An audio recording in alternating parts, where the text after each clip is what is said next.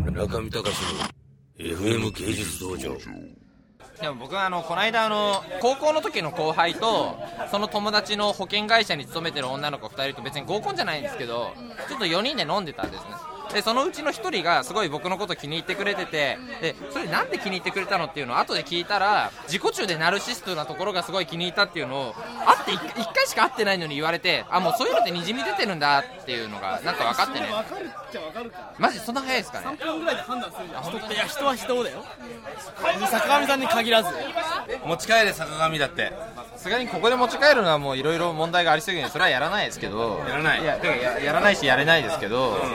セックス論えセックス論ですかなんだろうねあの立たない時は立たないしやりたくない相手と無理してやってもあんまり楽しくないんでまあ運命のえーあのあれなの中島悦子はやりたくないっていうのいやそんなことはないですそんなことはないですけど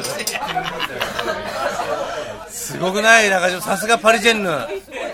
楽しいよなんて日本の女性言わないよエロいな人妻だっていやでもあでも今ちょっとねそうあの日本の女性は本当にあのまあまマグロはって言ってわかりますわかんないあのすごい受動的っていうかなんかこうゴロンとベッドに寝てなんかただこっちがされるままになってるみたいな女性が多いんでそういうこと楽しくないんですよねなんかもうちょっとお前も動けよみたいな、うん、暴れろそよれそれは君の彼女がそうなだけなんじゃないのやかっぱいや僕は彼女いないいやあそうそうそういうマグロとしか寝たことがないだけなんじゃないのかいやいやいやそういういやマグロとはでも基本的に寝ないですよだから大でも体でもやっぱり、ま、マグロも相手によって踊るよないやだからマグロを踊らせた時は楽しいですけどなるほどなるほど失礼しましたなかなか難しいですでもそれより僕は最初からなんかこう飛び魚的に飛び魚動いてくれる女性の方が好きですなるほどマグロより飛び魚と結論的には、はいなるほどなるほどなんかカツオが食べたいって言ってますよ、カツオですか、うまあでもん、サメサメも食べたいカツオとかサメとかはあの時期によって味が変わるんで坂上くんの目がエロいえいやエロくないですよセックスがあってこその表現活動あでもそれはそうなんじゃないですかねただあの僕は本当に最近インポテンツ気味なんであのそことの葛藤を繰り返しながら日々表現に挑んでいるみたいなところはありますよねあのね本当にねあのいやこれ結構真面目な話で女の子と布団に入ってであべべあのベベッドでもいいですけどあの、ね、いざ入れるよっていう時に立たなかった時のあのショックいや結構世界の見え方変わりますからね別に大げさでもなくなるほどなるほどその感覚はなんかいブなんだねや選手ですね僕本当選手です隣の部屋になんか男友達がいるとかいうだけでちょっと立たなくなったりしますからまな板の上の恋肉布団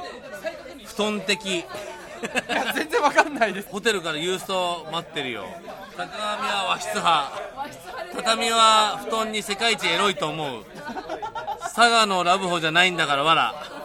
鬼太郎だよ銀の髪のアギト僕は基本的に自分の部屋よりラブホの方が好きですよ暴れ回るスペースが圧倒的に広いから暴れたいんだやぼいや僕の部屋6畳ぐらいしかないんではっき暴りれ暴れてんだあ暴れてないですねそれはねうんどうですかこう若い暴れぶりあんまし暴れられてもねまあ極端に悲しい顔しないでしょいやじゃあじゃあじゃあちょっとなんかなんか過去を振り返ったというかなんでかかな和悲しく室なセるックスはエロいそうだから温泉が一番好きですよ普通に温泉が、うんだから温泉に行ってくれる女性募集中って感じですね彼女はいらないんで、うん温泉に一緒に行ってくれる暴れ馬飛びを募集みたい 飛びなを飛びを募集となるほど庭付き和室セックスが一番エロいそうですね獅子落としの音を聞きながらとか素晴らしいですよね Everybody is having such a good time ってなんだこれ Ha ha ha ha! 村上隆の FM 芸術道場